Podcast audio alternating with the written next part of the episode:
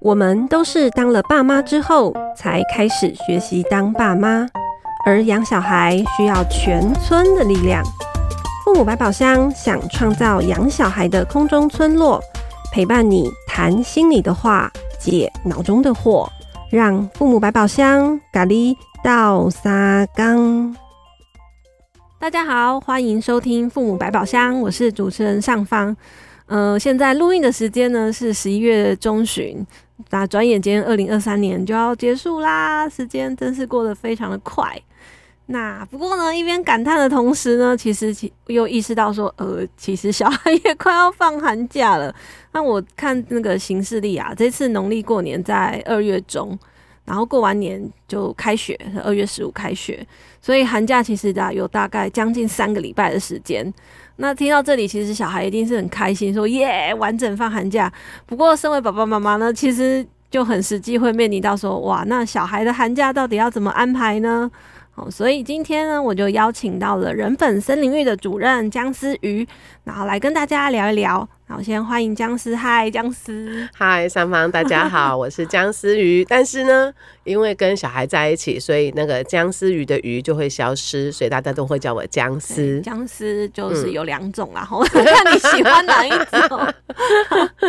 那我想要先请僵尸来聊一聊，是为什么叫森林浴啊？森林浴是什么意思？嗯、还以为是要去森林里里面上课吗？泡汤吗？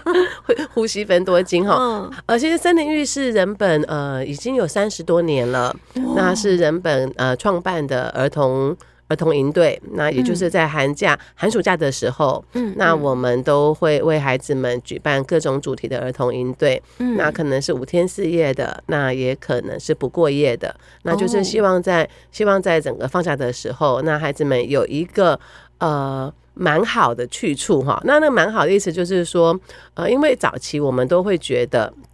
啊，小孩在夏令营里面，嗯，那那个呃，过去的印象就夏令营里面，其实当然也是好玩，但是他同时呃会有很多的命令，然后然后甚至有的时候就是会有很多的哨声。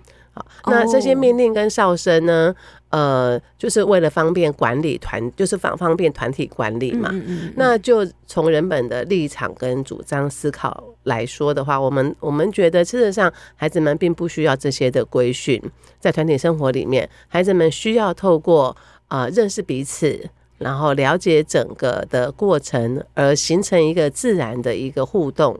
的那个方式，而不是透过这些外在的规训。那所以，嗯、呃，我们都说森林浴早就说是它是没有哨子与命令的团体生活。哦，哨子可能我们这一代比较还听过，就是好像以前有什么救国团之类的营队。嗯，但目前，呃，我的经验，小孩去安亲班啊，或者是各种，好像比较少用哨子了。不过那种呃大声的去。呃，斥责小孩说你怎样怎样，这个还是有。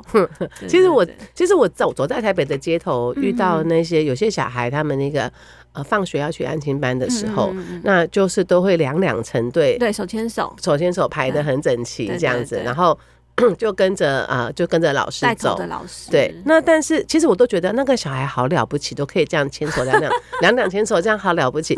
但是就不知道为什么那个走的过程，走的走的那个。路路线上面，那老师就是忍不，老师就也我不知道有没有忍住啊，但老师的语言上面就会充满了很多的斥责跟命令。那我我自己其实会觉得有点可惜，是因为，呃，这些斥责跟命令就没有办法，就你我们就看不到孩子他们呃自愿的或者自发的做这些事情的背后背后的思考了，会认为这些都是透过。透过老师的管理才有的结果。那我们、嗯、我们在森林浴里面呢，呃，其实因为森林浴有很多个主题嘛，嗯，那呃，不管是竹巢啦，还是机关啦，哈，然后或者说我们也有出门的活动，像大台北，嗯、那呃这些活动我们在进行的时候，其实我们就是就是当孩子们过来，然后我们看我们开始讲话的时候，其实孩子们就会安静了。这是什么魔力？因为 基本上小孩如果正在聊得开心，其实是不太会想听别人大人前面的人说话，我们会底下继续继续做做，继续讲。因为我们真的想要开始做一件事情了啊！我觉得其实小孩并不是无法感知环境的变化的，嗯，他也不是完全不知道我们现在已经呃活动要活动要准备开始了，嗯，那但是呢，呃，因为过去我们会很习惯。就是一个口令一个动作，呃，眼睛看我，大家安静啊！什么拉链？嘴巴拉链拉起来。现在还有声音的话，我就不要说话喽。啊，就是大家会一开始，就是大人一开始讲话，就会就是就是管，就是就是命令跟管理。嗯，那这些讲话当然，但同时小孩就安静了。嗯，但事实上，小孩安静不是因为这些命令跟管理的语言，而是因为他有意识到活动要开始了。其实他们就会开始逐步的安静，嗯、那反而有的时候是这些命命令的管理的语言会让会让小孩产生一些就会抗拒吗？对，他其实有时候是会有一种抗拒，就可以可以理解，就是干嘛那么凶嘛，就会理解。嗯、那所以其实我们一般来说，我们自己在应对里面，不管我们呃一开始集合的时候见面的时候，或者我们要开始要开始介绍工具了，那我们要来讲一个故事了，嗯、我们其实就是。就是大人站上去，然后就就开始。那小孩，这小孩的注意力，你就会看到那小孩的注意力，就是逐步、逐步、逐步的集中过来了。嗯、那我觉得这一个这样这样子的，在潜移默化中，让小孩可以发展一个掌握自己的行为的能力，是一个很好的过程。哦，所以你像是在说，不用口哨跟那个呃哨子跟命令，其实是。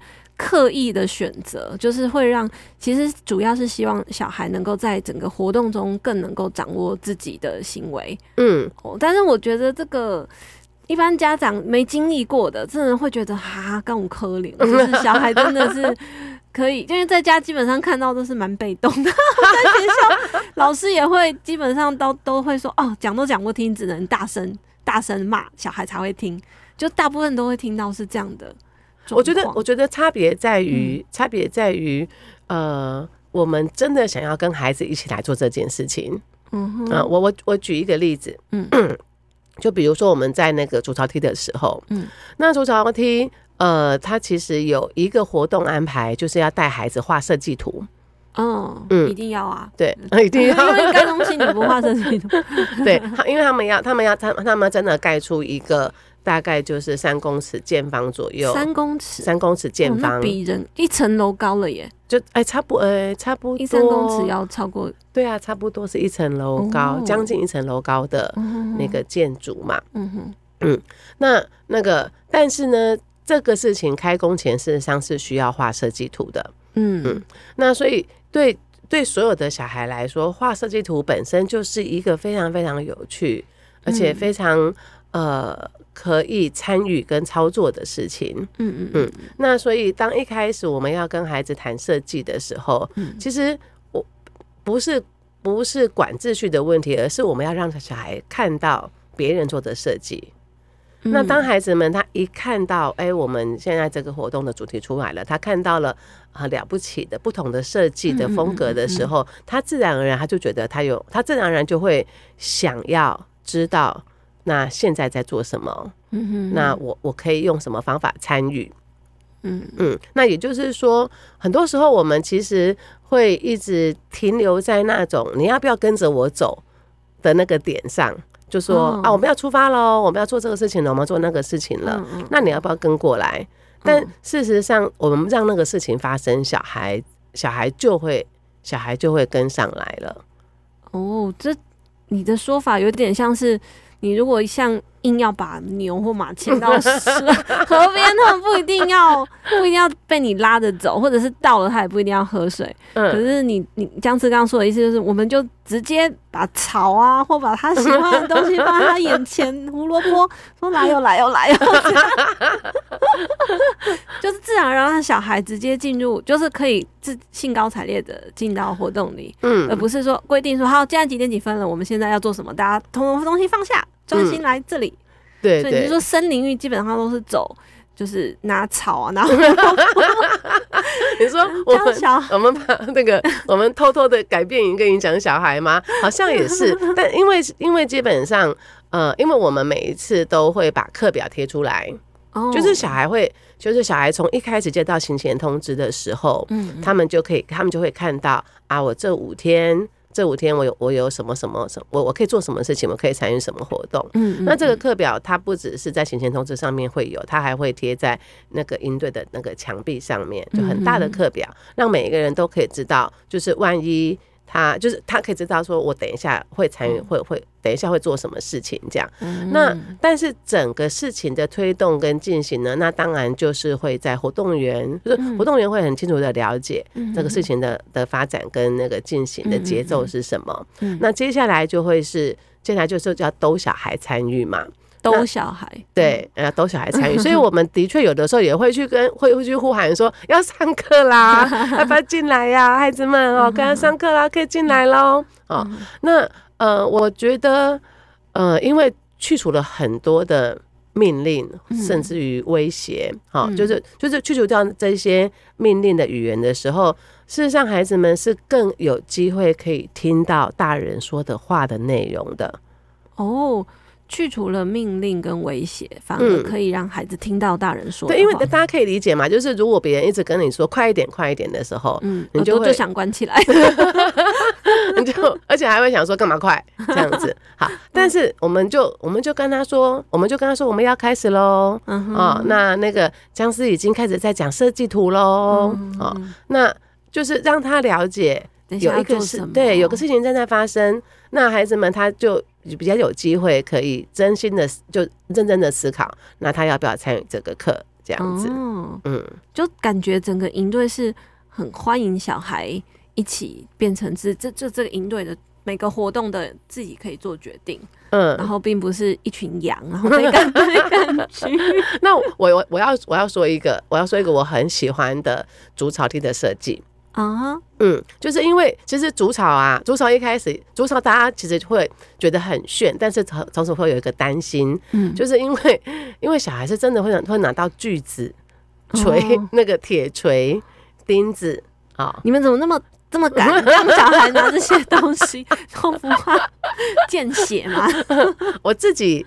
呃，第一次要去参加筑巢梯的时候，嗯，我就觉得啊，大人都有我要去当姑，我就想说啊，到底怎么办这样子？嗯、哦，然后对我也有点抖，因为我没有经历过这样。嗯、然后，但是，但是我参我就是参与的时候，我就看着，我就看着，哇，真的很了不起！就是活动员跟助教们，呃，是把工具把工具当成一个，嗯。就这当成一回事，在跟小孩讨论跟介绍，当成一回事。对，那个当成一回事的意思就是说，嗯、其实就是光是工具的出场本身，嗯啊、呃，那就是华丽登场，打 spotlight 吗？出场。那个重要的 spotlight 就在于让孩子要去思考这个工具要怎么使用，工具要怎么使用？对，就是工具的使用，并不是让小孩直接就拿来用。而是要先思考这个工具怎么使、怎么使用。哦，嗯，可是这些都是其实他们都看过，他们也看过人家怎么用，譬如说，也可能是他们的经验中、经验中里面可能看过的。对，像锤子不就拿起来，然后重重的那个敲上去，这个还是可以有跟小孩介绍的嘛？锤子、锯子啊，好，我那就就讲锤子好了。嗯嗯嗯，事实上。嗯，孩子们会因为铁锤很重，嗯嗯嗯，就会觉得如果我要握着铁铁锤的话，我就要握前端，距离距距离那个距离那个距离那个锤子很重，距离距离重锤比较近的位置，就那个手把要靠靠手握的地方要靠近那个重的锤。对对对，他不会握那个尾巴，比较后面。哎，因为因为他这样子，他这样子，他觉得他这样拿他比较轻松嘛，对。但是事实上，这刚刚好就是一个会让他自己更累的方法。哦，因为啊，什么什么杠杆原理 嘛，对，所以呢，比所以我们所以我们就是以锤子来说好了，嗯、那我们会让孩子先思考，就是一个铁锤，嗯，那你要握哪里？哦，嗯，你应该要握哪里才是一个呃，让这个工具可以发挥它最大的功效，哎的地方。这个真的很有意思哎，小孩可能会嗯没想过。对，然后孩孩子们当然就会，他就还他他们就会，大家各就有不同的说法嘛。有人说要握握前面，有人说要握中间，有人说要握后面嘛。这可以理解。好，那但是重点是他们要，他们就要开始想，那为什么握前面？握前面的好处是什么？握中间的好处是什么？握后面的好处是什么？哦，嗯。对，那最后孩子们就可以发觉一个事情很好玩哦，就是呢，一开始要把那个钉子钉进去的时候，因为钉子其实，因为我们钉钉子并不是。一次就把它钉进去，没有人有这个本领，就算是工匠也不一定有这个本领啊。那所以我们总是会先先在那个地方先咔一个洞出来，嗯嗯，然后再把它往再把它想办法把它垂下去嘛。对，嗯，那在咔那在咔一个洞的时候呢，基本上铁锤握前面很会有助于你去咔那个洞出来。铁锤握手握的比较手手握前面的时候。比较有助于你把那个洞站出来，有一个洞这样。对，就是因为握前面的时候，你比较容易瞄准。哦，对，也比较你不会比较好控制。不会飘走，就是后面会很容易差一个角度，然后就放。对，因为很多常敲不准，小孩看看卡通，就觉得说我就是要我就是要大力后面咻下去，但他一咻，他一就歪了，打下去就打到钉子的旁边，打到他的大拇指，搞不好。对，嗯，那所以一开始的时候他要握前面，然后把那个洞，就是让那钉子可以站起来，嗯，稍微固定它，稍微固定它，然后之后他就要开始往后面握了。哎，欸、对，因为往后面，所以一般工匠也是这样嘛，就是一开始握前面一点，然后后来越握。对，对是我应该对，事实上是这样子啊，因为这才是发挥这个工具的最好的做法嘛。哎、欸，所以小孩不管打哪里都可以，都是都是对的，小孩会很开心说：“哦，原来前面握前面的时候有握前面的功能，然后握后面有握后面的功能。”嗯。嗯那哎、欸，我觉得听众应该也不知道。现在，爸爸妈妈，你们是不是也从来没想过这件事？我就没想过。哦，那还那还有锯子的道理哦。如果你的小孩来那个锯子，我们一般家庭就比较少。来煮草的话，就就你的小孩就会告诉你锯子，锯子不就是尖尖的，然后把那个 那个木头或者什么把它锯断吗？我可以，我好吧，那我只那我要，反正我就要买这个梗，我不要告诉你们道理是什么，我只要说锯子啊。